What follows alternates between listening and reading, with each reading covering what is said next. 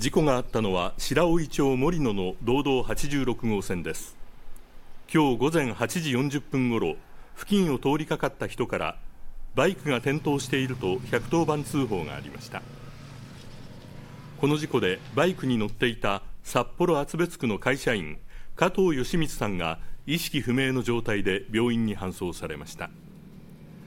現場は片側1車線のカーブが続く道路で警察は加藤さんが左カーブを曲がりきれずにガードレールに衝突した可能性があるとみて事故の原因を調べています。